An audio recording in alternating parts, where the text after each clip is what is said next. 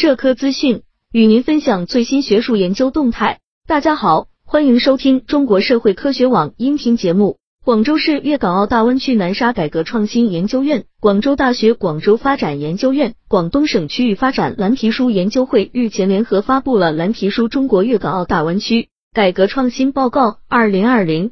报告从机制创新、区域融合、产业协同、科技创新和文化生态圈建设等方面梳理了粤港澳大湾区改革创新成果。蓝皮书提出，二零一九年粤港澳大湾区整体经济实现平稳增长。经济总量突破十亿万亿元，投资、消费、外贸、地产、金融形势也整体稳健，但经济增速较二零一八年整体放缓。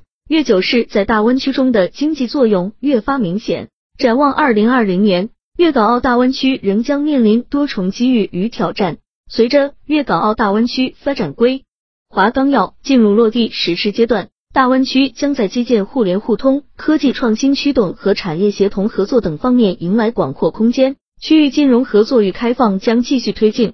对于粤港澳大湾区未来发展，蓝皮书建议要着重促进各市发挥特色，进一步推进大湾区向极点带动、轴带支撑的区域布局方向发展。要以三大自贸区为支点，深化粤港澳经贸合作，携手开拓国际市场，引领新一轮对外开放。本期节目就到这里。如果你想收听更多音频节目，获取更多学术资讯，请关注和订阅中国社会科学网。让我们携手共同打造哲学社会科学爱好者的精神家园。